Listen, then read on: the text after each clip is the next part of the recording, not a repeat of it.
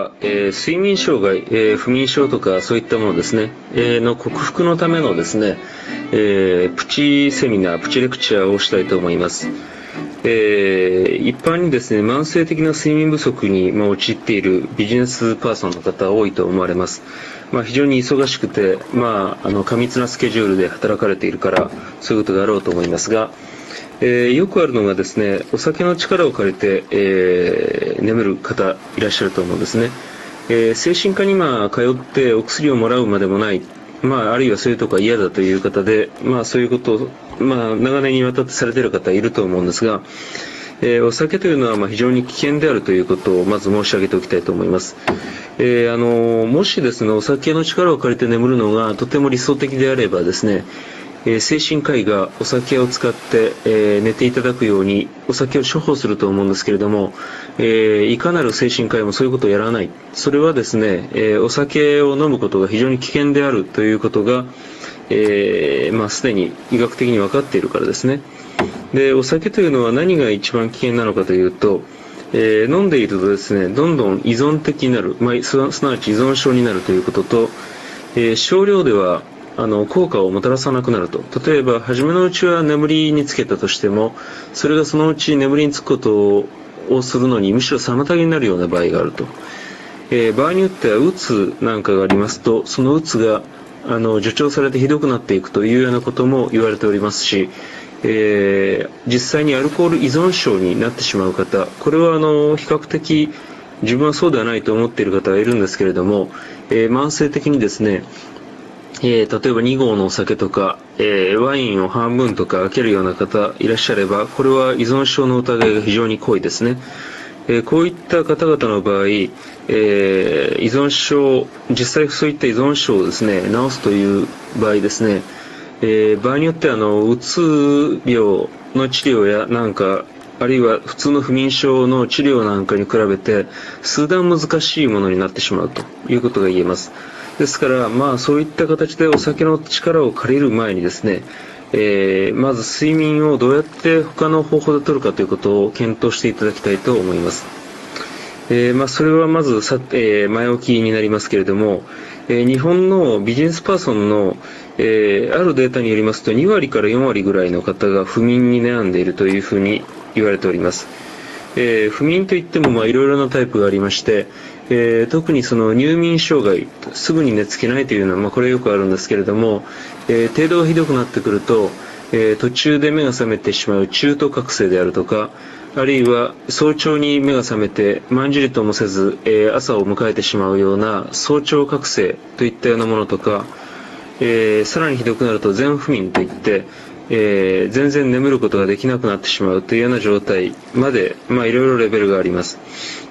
でここではまあ軽いものを想定してお話したいと思います。えー、ですね、アルコール先ほど申し上げたんですけれども、えー、数時間後にですね、覚醒させる作用があります。一時入眠が取れたとしても、その後ですね、え途中覚醒が起きやすくなるので、え、これは危険であるということが、え依存症であ依存症を引き起こすということと同時に言えると思います。えそれからですね、えー、最近特にまああのちょっとそういうのは出てきてるんですけどもあの市販の眠剤、えー、入眠入眠剤があります、えー、ドリエルとかですね。別にこの薬自体悪くはないんですけれども、えー、こういう薬物をですね安易に、えご自分で飲まれることっていうのはちょっと問題があるかと思います、えまず一つはですねどんなあのいい薬剤でも依存性というものがある程度ありまして、えー、飲んでいるうちにどんどん癖づいてしまうということがあります。少量で効かなくなってくるということも言われているし、えー、そういった意味で、えー、なるべくならばその薬物のコントロールについては、え第三者である専門家の例えば精神科医なんかにですね委ねられた方がいいのではないかというふうに私は考えています。えそれではですね、え快眠、え心地よく眠るためのですね、え、私が考えるところの7つの秘訣というのをここでお伝えしたいと思います。えー、毎日、えー、同じリズムで眠ることが大事だということが言えるんですけれども、え人間の体内リズムというのがあって、えこれはですね放っておくと25時間周期でやってきます。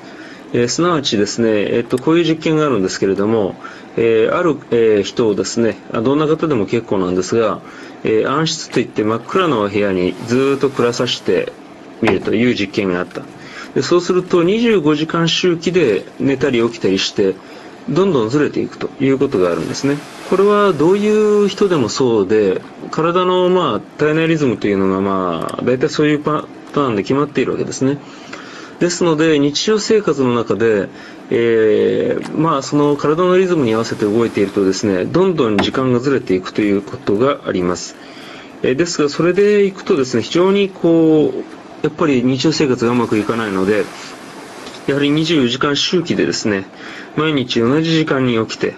えー、朝の光を浴びるということが大事になります。で、特にですね、忙しいビジネスパーソンの方の場合ですね、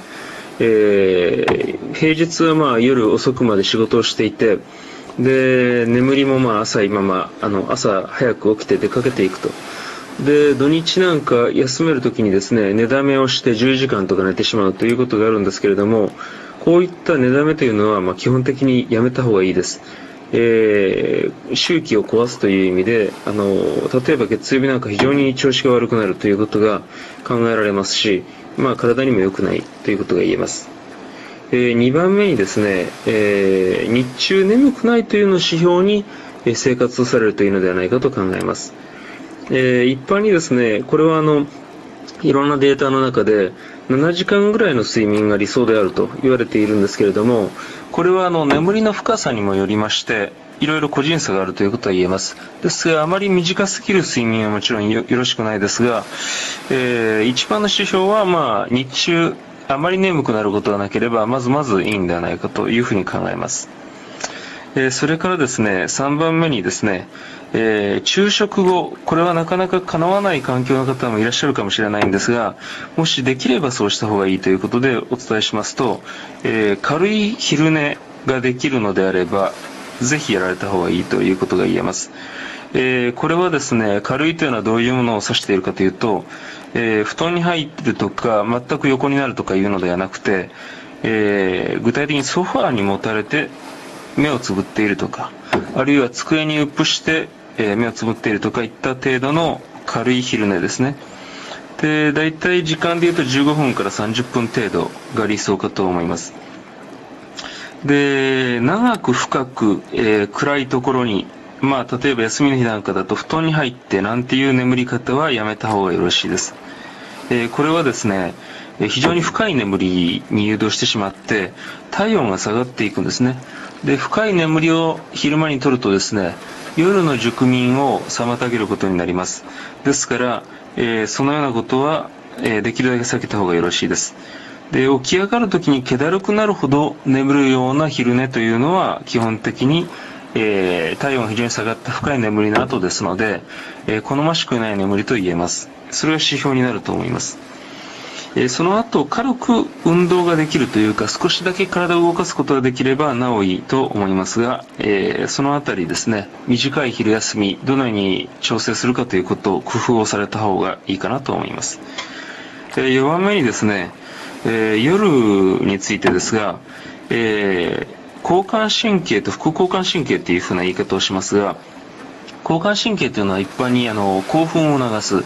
えー、緊張して興奮を流すような神経系を指して副交感神経というのはその逆でですねリラックスをもたらすというようなそういうふうな神経を言いますがそのようなリラックスをもたらす副交感神経をですね、え、優位にするように心がけるといいです、えー、具体的にはですねカフェインをまあ取らないこれはまあよく言われますけれどもあとタバコを吸うのもまあできればよした方がよろしいですあと過度な運動ですね。例えば、えー、速歩ですね。早歩きなんかに、あの、夜中ダイエットとして出かける方がおりますが、えー、こういうのも、ちょっとあの、興奮を促すものですから、え、ちょっとやりすぎはよろしくないというふうに思います。あるいは、えー、お風呂ですね。どんなお風呂がお好きか、あの、皆さんいろいろ好みがあるかと思いますけれども、えー、例えば熱い湯とぬるい湯あります同じ湯でもですね全然こう湯の温度が違うとですね意味が変わってくるんですねえー、熱い湯に入るとですね、えー、さっき言いましたその交感神経というのが非常にこう活発化して、え、興奮してくるわけです。喝が入るわけですね。それに対してぬるいお湯にゆったり入る。まあ、半身浴なんかいいと言われていますけれども、これの場合、えー、鎮静する、えー、リラックスさせるという意味で、全く逆の効果がある。